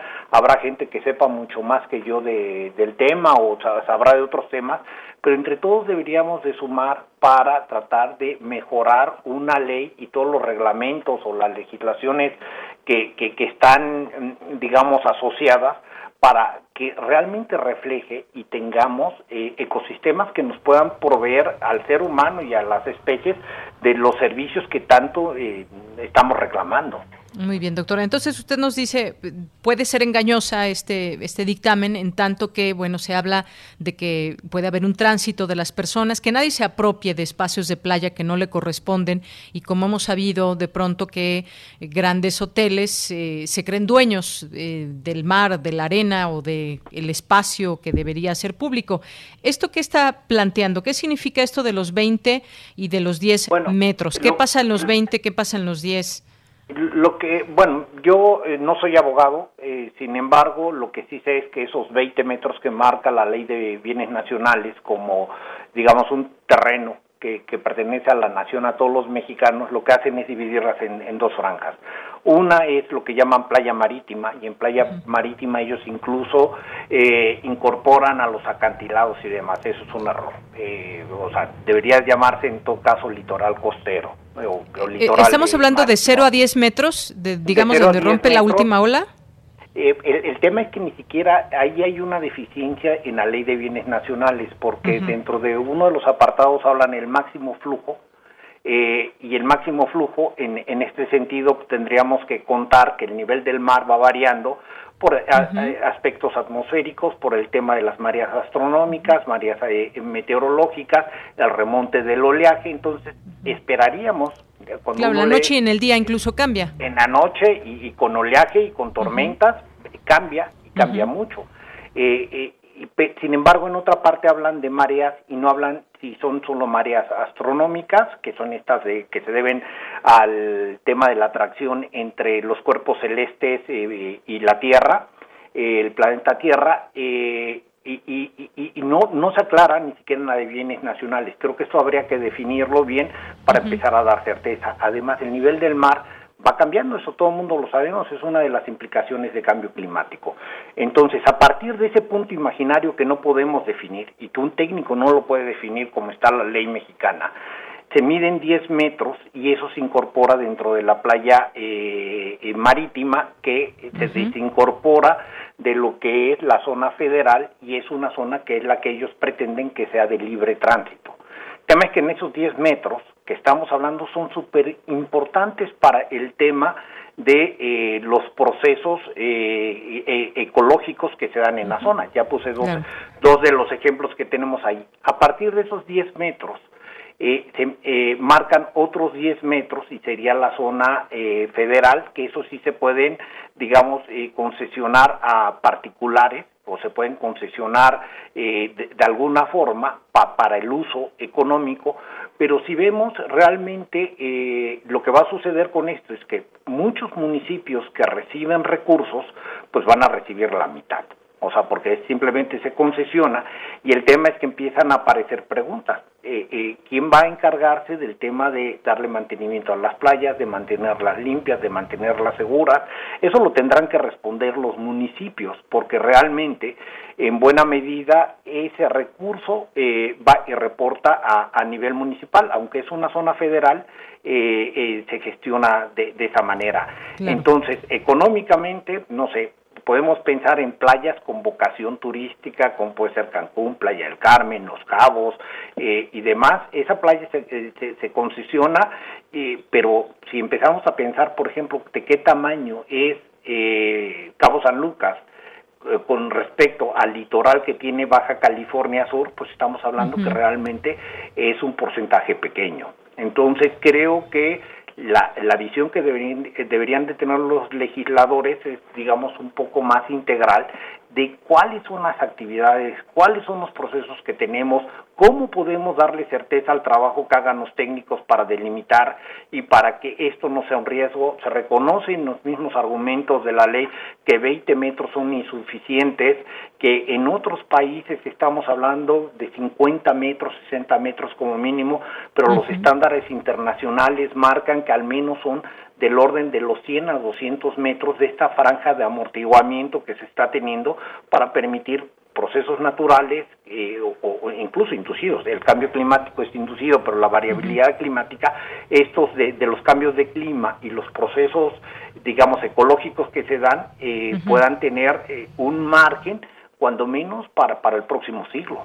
Claro, porque bueno, pues entonces si reduces la zona federal, ¿cómo es que amplías la playa marítima? Si la playa marítima está sobre la zona federal, pues quién sabe exactamente lo que pretende este senador eh, de Quintana Roo, que se supone que conocería muy bien este entorno, dado que él es de allá, y pues la propuesta tendría que venir en un sentido de mejoría y no de pues todas estas dudas que se han generado al respecto. Sí, yo lo que digo es, eh, eh, en principio lo que pone en riesgo son eh, ecosistemas muy frágiles a lo largo de todo el país. y la verdad es que yo cuando lo leo entiendo el sentido de que una playa con vocación turística deben de tener cualquier persona acceso ordenado a estas zonas, pero lo que no podemos hacer es ser tan egoístas como seres humanos y entonces apropiarnos de un espacio que también le pertenece a la naturaleza. Entonces, y que es la mayor parte del territorio. Entonces, yo la verdad es que sugeriría más bien que sugerir, yo pido que, que, la verdad es que no la voten, que se apoyen de expertos, hay muchos expertos, aunque falte monitoreo, falte conocimiento, esto se puede mejorar y cumplir bastante bien con el fin que no está mal que, plantean de fondo pero la manera de hacerlo va a generar más daño y mayor eh, mayores problemas a nivel nacional. Muy bien, doctor. Pues nos quedamos con eso, que se escuche a los especialistas en todo caso en este sentido para que pues se pueda tener una comprensión muy clara de este tema y que es un tema muy delicado además. Doctor, pues muchas gracias por estar con nosotros.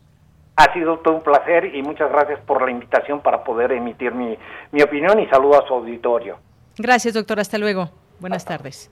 Fue el doctor Rodolfo Silva Casarín del Instituto de Ingeniería de la UNAM. Veremos qué sucede en el Senado de la República con este, esta discusión de este dictamen. Continuamos.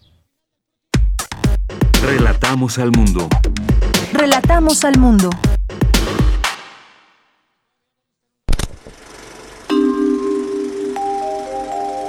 Cine Maedro.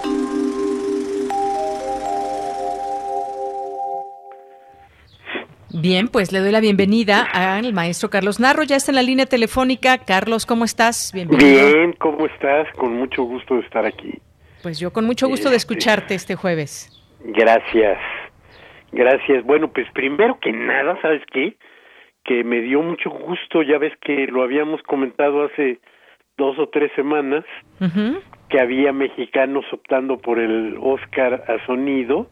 Sí, sí, sí. Y bueno, pues fue un gusto, ¿no? este gente muy querida en lo personal y en el medio no desde aquí felicidades a, a Jaime a, a este Jaime Bax a, a Michelle, Michelle. de este Cutulén y a Carlitos Cortés. Así es, eso es bueno para el eh, para el cine para el cine mexicano. Sí es más bueno incluso que cuando pensamos, por ejemplo, en los grandes éxitos de nuestros directores y demás, ¿no? ¿Por qué? Porque esto sí te habla de los niveles que está alcanzando nuestra cinematografía. Sí, está hemos recuperado, es decir, hace 50 años nuestros técnicos eran famosos en el mundo. Bueno, pues otra vez estamos en un nivel en el que podemos aspirar a, estas cosas, ¿no? Podemos eh, pensar que sí, este, que sí en nuestra incipiente industria, porque no se ha consolidado a pesar del alto número de películas, o sea, después de que prácticamente desapareció al final del, del siglo XX, este, ahora tenemos una gran cantidad de películas en producción, pero tenemos también ya una calidad que nos permite este eh, pensar que estamos ubicados en, otra vez a la altura de las grandes cinematografías del mundo. Entonces felicidades a ellos, felicidades por el por el este por el premio, felicidades al cine mexicano también. Y bueno, pues el día de mañana vamos a celebrar el Día del Niño, como todos los años y no parece que ya siempre dicen abril, el mes de los niños, y abril ha estado lleno de noticias que verdaderamente son de espanto para con los niños. ¿no? O sea, ver a niños de este 10, 11 años eh, aprendiendo a disparar con sus eh, fusiles y formando parte de este las autodefensas, digo, bueno, pues algo grave, algo estamos mal haciendo, ¿no? O sea, seguramente las comunidades no tienen otra posibilidad que reclutar a sus propios niños, pero no creo que los papás estén así como felices, ¿no? De, hijo, te vas para allá, ¿no? Entonces creo que es mala noticia. Como es mala noticia enterarnos de que, este, en lugar de presentarlo frente a la justicia, siguen sosteniéndole el fuero a un legislador que este que con las manos en la masa cachado abusando de un de un este de un menor y si le seguimos rastreando pues así vamos a encontrar más más noticias entonces eh, sin duda alguna somos un país y una sociedad en deuda con nuestros niños. Y en deuda con nuestros niños de muchas maneras, ¿sí? Porque nuestros niños crecen y así, aunque de pronto las estadísticas del INEGI nos digan que de los cuatro millones seiscientos mil mexicanos que aún no saben leer y escribir, la mayor parte son adultos eh, mayores, adultos de la tercera edad, bueno, pues sí, pero el momento en el que les tocaba la escolaridad, pues esta sociedad los abandonó. Y de alguna manera los sigue abandonando cuando cuando pensamos también que eso se acentúa en las zonas indígenas y demás. Entonces, bueno, estamos obrando mal con nuestros niños. Y en este obrar mal con los niños, no de México, del mundo, el este el cine yo creo que ha tenido eh, varias este propuestas de distinta que podemos como enlistar en, de distinta manera, ¿no? Entonces hay los niños a los que les quitamos la posibilidad de una familia, niños que viven en la calle, niños que de alguna manera eh, o, o se quedaron sin familia o optaron por salir de la familia porque vivían una situación aún peor. ¿No? Y ahí tenemos algunas pero verdaderas obras maestras en, en cuanto a esto, ¿no? Como Los Olvidados de Luis Buñuel, una película de 1950 que verdaderamente vale la pena ver y repasar. Este y, estoy pensando nada más en este en México en este campo, aunque en este los gamines en Colombia o eh, la ciudad de Dios del este del cine brasileño son también excelentes muestras pero bueno pues está la película de la calle de Gerardo Tort que hace un seguimiento de este de este problema.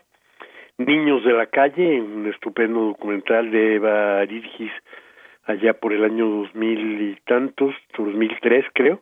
Fue el, el primer ganador de documental en cuando se inició el Festival Internacional de Cine de, de Morelia. Pero bueno, pues tenemos también las este las películas en las que eh, los niños son obligados eh, o viven de alguna manera tremenda la, la este la guerra son centenares de películas que tratan el este el tema pero yo hago referencia nada más a tres que son de fácil acceso el niño de la pijama de rayas este de Mark Herman una película del 2008 una película tremenda de la, este de Irán que se llamó las tortugas pueden volar o las tortugas también vuelan según en qué país de América Latina. Que fue una película que sin duda este nos marca en esta en esta situación de los de los niños levantados o llevados en leva para participar en la en la guerra no Bestia sin patria una película producida por Netflix en un lugar eh, no definido de África pero en la que se plantea también este este problema y es una muy muy buena película. Voces Inocentes de Luis Mandoki, una película sobre la guerra del del Salvador y que realmente este es conmovedora y que eh, narra una la, la, historia de un personaje individual que fue el escritor de la novela en la que se basó este Mandoki. Luego nos encontramos a los niños sometidos al al abuso este sexual y ahí vamos a encontrar un montonal de películas también y algunas de grandes, grandísimos directores. No pienso, por ejemplo, en este en Festen, de este director que justo el domingo también ganó el, el Oscar a mejor película este extranjera, Tomás Vintenberg. Y bueno, pues no podemos olvidar del este el Taxi Driver de Martínez Scorsese, en el que encontramos a una muy joven eh, Jodie Foster representando a una una prostituta de 12 años de edad, que es una de las cosas que va a desatar la rabia de este eh, Robert De Niro. Gran película, un clásico para para siempre. O una película de, este de Monson Armendaris, una película española en la que la investigación fue completamente este sólida, ¿no? En la que a partir de los testimonios directos de las víctimas, eh, Moncho Armendáriz armó la este el guion de la este de la película, una película que verdaderamente también nos sacude, nos conmueve. Oh, bueno, pues también las películas en las que sin duda se ha dejado constancia de la explotación de los niños en el trabajo. Ahí también vamos a encontrar con que hay un montón de películas por en distintas eh, nacionalidades y demás, ¿no? Y algunas más duras que otras y demás, ¿no? Claro, sí, sí. Pero por ejemplo está Kids, Kids, Kids, la recuerdo el chico de Charles Chaplin, que aunque la relación es muy amorosa, una de las secuencias formidables es aquella en la que el niño va rompiendo vidrios para que su padre adoptivo, Charles Chaplin, este Charlotte, vaya eh, consiguiendo trabajo, él que es un ponedor de este callejero de vidrios, ¿no? O Ladrón de bicicletas, otro enormísimo clásico, de un niño que acompaña a su padre que está a punto de perder el, trabajo eh, que difícilmente ha conseguido en esa Roma de la de la posguerra con todas las circunstancias terribles. Pues sí, oye, pues cuántas películas con este tema. Y una película, no me puedo ir sin, sin hablar de la gran película mexicana, yo creo que tiene que ver con esto, que es Los Herederos. Una película, de un documental de Eugenio Polgovsky, este, desaparecido muy prematuramente, el joven eh, cineasta, fotógrafo, artista, este, que y se aventó un recorrido por todo el país, ¿no? En el campo, en las montañas, en todos lados, encontrando a los niños trabajando, ¿no? Este, él fue ganador con ese documental del premio José este Rovirosa, de documental que otorga la UNAM. Y este la buena noticia es que hay una bastante decente copia en YouTube al acceso del que quiera este verla. Una gran, extraordinaria película. Los herederos. Pues Carlos, muchas gracias. Gracias como siempre por estar aquí este día jueves aquí en Cinemaedro y recordar nada más que ya están las eh, películas que nos recomendaste en nuestro Twitter para que las pueda checar nuestro público. Ah, muchas sí, ahora recomendé que este que, que vayan a la Cineteca. Nada más que hay que prepararse ¿eh? porque como el cupo está limitadísimo rápidamente se acaban los boletos en algunas funciones. ¿eh? Efectivamente. Pues Casablanca y en la Cineteca Nacional el día de hoy a las 8. Gracias, Carlos. Un abrazo. Otro. Hasta Gracias luego. a todo el equipo. Muy buenas tardes. Bien, pues nos vamos ahora a Cultura.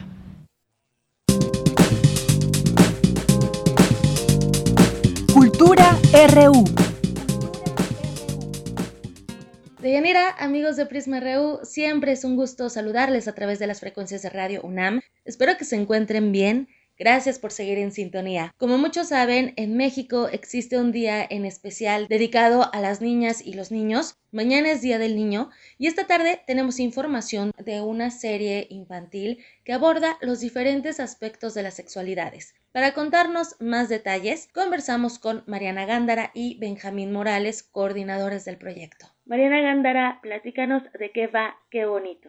Pues qué bonito es una serie web que lo que intenta es mostrarle a las infancias mexicanas que podemos hablar de diversidad sexual, de las distintas orientaciones sexuales, las distintas identidades sexuales, desde un lugar poético, inteligente, sensible, divertido y que la diferencia es algo a lo que tenemos que darle la bienvenida y que puede más que generarnos descontento, temor o enojo, lo diferente, lo distinto es la posibilidad de generarnos asombro.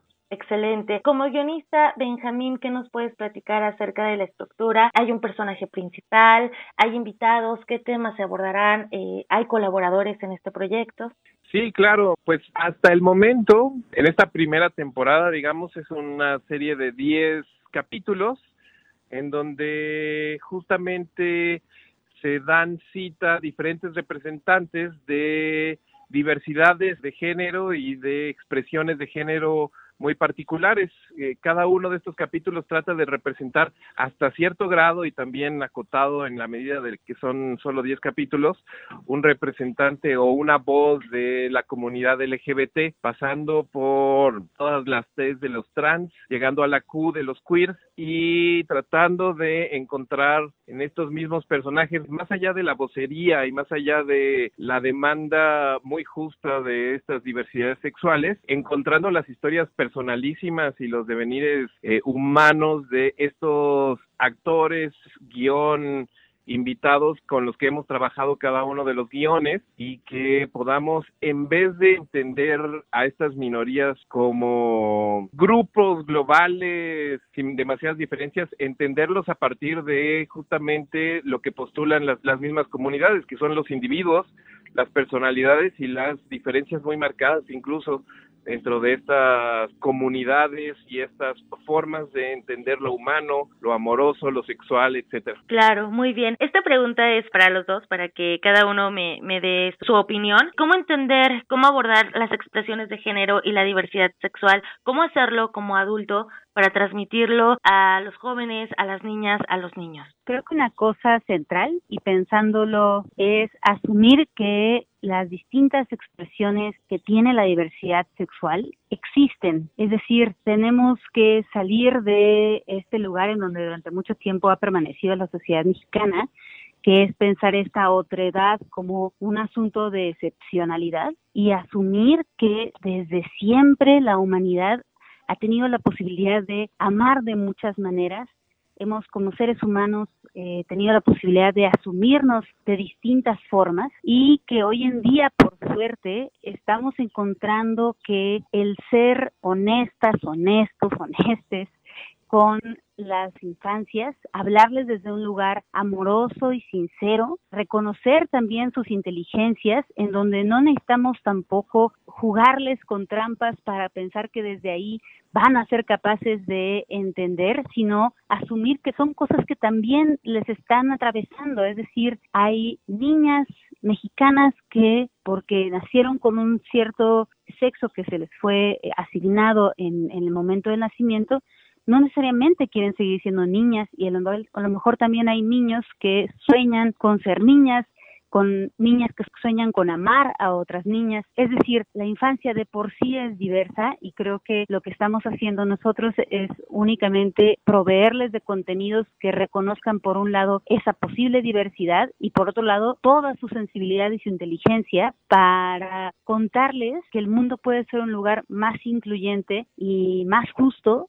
si reconocemos la, la dignidad que, que merecen todas las personas que lo habitan. Claro, gracias Mariana. Benjamín. Ah, pues creo que eh, suscribo por completo lo que dice Mariana, nada más agregaría dos cositas. Estos temas se tienen que abordar y se tienen que proyectar y mostrar a niños y padres desde la educación y desde el haberse informado y el haberse preparado. Nosotros estamos trabajando con psicólogos infantiles, especializados en sexualidad infantil, gente preparada en temas de diversidad de género, de expresión de género, etcétera. Y creo que lo único que agregaría sería que justamente, así como es una serie para que los padres de una u otra manera puedan aprender lo fundamental de los fenómenos, también es para que asuman desde el principio que el primer acto amoroso frente a un niño que está viviendo el comprender su identidad de género, pues es el escuchar, ¿no? Es el escuchar y poder escuchar sin juicio y poder escuchar desde el cariño y desde la comprensión y no desde lo social y no desde lo que debiera ser o desde lo que culturalmente estamos acostumbrados, sino simplemente escuchar. Y para los niños, pues es importantísimo desde ya y se ha hablado muchísimo que eh, cuando un niño está atravesando cualquier tipo de despertar y cualquier tipo de comprensión sobre sí mismo, se encuentre en un lugar en donde se pueda sentir representado, ¿no? Y pueda, eh, y no se sienta solo frente a una situación que bajo ninguna circunstancia decidió, ¿no? Si de por sí las infancias cis binarias son complejas, las infancias no binarias son complejísimas y los niños y la gente muy joven que pasa por estas experiencias tiende a el ostracismo, la soledad, que estos mismos efectos pueden tener consecuencias muy nocivas para la vida y para la personalidad, la salud de una persona. Entonces es fundamental que todos estos niños de una u otra manera tengan la posibilidad de que alguien o algo, en este caso un puppet verbal, les pueda decir que son que son bonitos, ¿no? Que son bonitos tal cual son, ¿no? Así y, es. Y por ahí va justamente el motor de la serie. Platícanos justo de este personaje, es un ente. Sí, es un ente tal cual.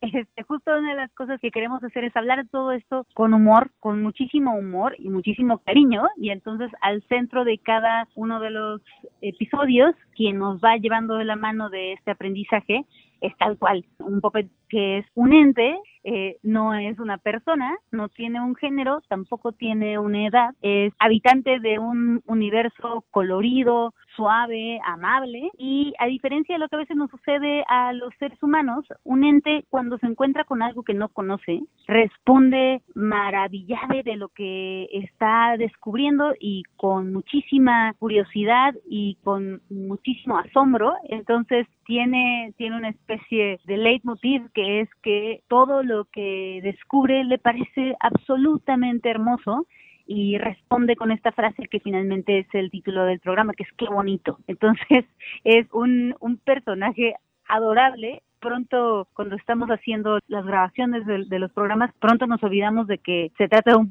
porque realmente es un trabajo maravilloso el que hace un ente para convencernos de que este universo que habita está absolutamente vivo y que sería realmente increíble que el universo que nosotros habitamos como seres humanos fuera así de hermoso. Claro que sí. Pues no nos resta más que agradecer de verdad Mariana Gándara, Benjamín Morales, escucharlos, se vibra, se vibra este amor y este cariño con el que están realizando este proyecto. Me gustaría que hicieran la invitación a nuestro auditorio para que no se pierdan esta serie de Qué Bonito. Eh, los invitamos a estar al pendiente de todas las redes de Qué Bonito. Qué bonito, ya tiene perfiles en TikTok, Twitter, en Facebook, en Instagram. Muy pronto se van a empezar a nutrir de contenido todas estas redes. Y el 30 de abril comienza la transmisión de estos 10 episodios. Ojalá nos apoyen a acercarse y sobre todo a compartirlo, porque sabemos que hay mucha gente, muchísima gente, muchas más de las que mucha gente se imagina que necesita contenidos como estos y que necesita encontrar un eco de las cosas que está sintiendo y de las cosas que está viviendo a partir de un trabajo sensible, educado, comprometido y sobre todo divertido. Igual y es un poquito arrogante decirlo, pero sí sentimos que puede llegar a ser un trabajo entrañable para muchas personas que necesitan este tipo de representación. Mariana Gándara, Benjamín Morales, desde estas frecuencias deseamos que este proyecto tenga muchas visitas a través del canal de YouTube, que abra este espacio al diálogo y por supuesto la reflexión sobre estos temas que abordarán en esta serie. Muchísimas gracias. Tamara. Hasta luego. Hasta luego. Recuerden que pueden ver esta serie, qué bonito, a través de YouTube, es gratis, es una excelente opción para las niñas, los niños, vaya, para toda la familia. Espero que puedan seguir el canal de esta serie y nos compartan sus opiniones a través de nuestras redes en Twitter estamos en arroba prisma.ru. Yo estoy en arroba tamaraquiros-m. Será un placer leerlos. Hasta lunes. Bien, y con esto llegamos al final de esta emisión. Gracias a Tamara en la Cultura y nos despedimos. Andrés Ramírez allá en los controles técnicos, Daniel Aguilar en la producción, Denis Licea en la asistencia y en los micrófonos de Yanira Morán. Hasta mañana.